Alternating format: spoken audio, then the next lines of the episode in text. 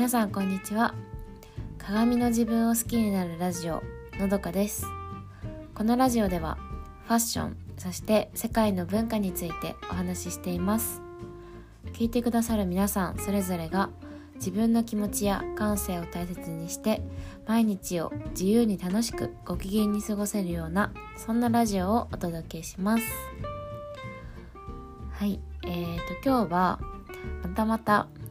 えー、ドラマ「エミリーパリに行く」を見て思ったことをお話しします、えー、そのドラマの第1シーズンで、えー、6話ぐらいかな。でこんなセリフがありました。あなたは明らかにこの街の影響を受けている。パリでハイになっている。フォロワーはその様子に恋をするの。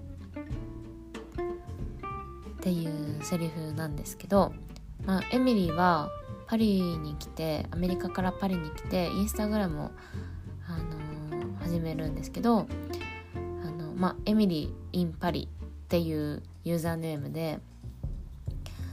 あのー、まあ、パリのパリでの生活っていうのをアップしてるんですけど気づかぬうちにもうフォロワーがすごい数になってるんですよ。でそのである日そのインフルエンサーとしてあるとコスメブランドの展示会に展覧会展示会にお呼ばれしてそこのコスメの代表あの上の人に言われたセリフだったんですね。あなたはあなたのフォロワーっていうのはあのあんたのその恋をしハイになってる様子に恋をするのっていう、うん、でそうあのまあ初めはそのパリの街並みとかが好きっていう理由でそのエミリーのインスタアカウントに来てると思うんですそのフォロワーっていうのは。だけどそのパリの街並みを映しているアカウントっていうのは、まあ、もちろん5万といるわけじゃないですか。でもその中でエミリーを選んでいるっていうのはあの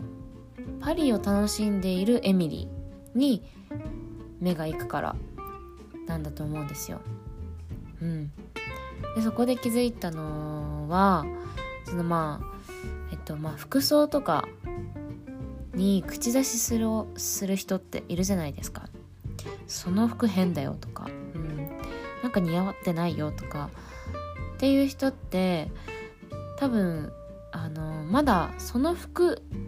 にしか目がいってないからなんですよね。私ももちろんあります。あの変な目で見られたりとかそうあのそれ変だよって言われること、うん、それって多分私自身がその服に着られている状態の時とか自分に自信がまだ持ってない時なんだなってそう思って。でまあじゃあどうするかっていうとまず一番簡単にできることすぐできることはうんできることっていうか、まあ、自信がも自信を持つ方法。で自信があるように見える方法。っていうのはあの、まあ、胸を張って斜め上を見てうんそういう姿勢をすること。っていうのが一番簡単にできることででうんそしてその自分のときめきその洋服を買った時のときめきっていうのを大事にしてそのファッションをし続けるっていうことであのその着られている状態にならない。自分に自信を持てるようになる。うんですよね。そうなるとその言ってきた人とかっていうのはあの服装服っていうよりもそれを着ている私に目が行くようになるんですよ。でしかもそれが魅力的に見える、うん、そういうことなんだなって気づきました。もうエミリーパリに行くのドラマにはすごくいろんなことを気づかされて。あの1話1話自体も20分とか30分なのであのすごい見やすいんですよね。で気づいたらネットフリックスのあのシステムっていうか構造上すぐ次のあの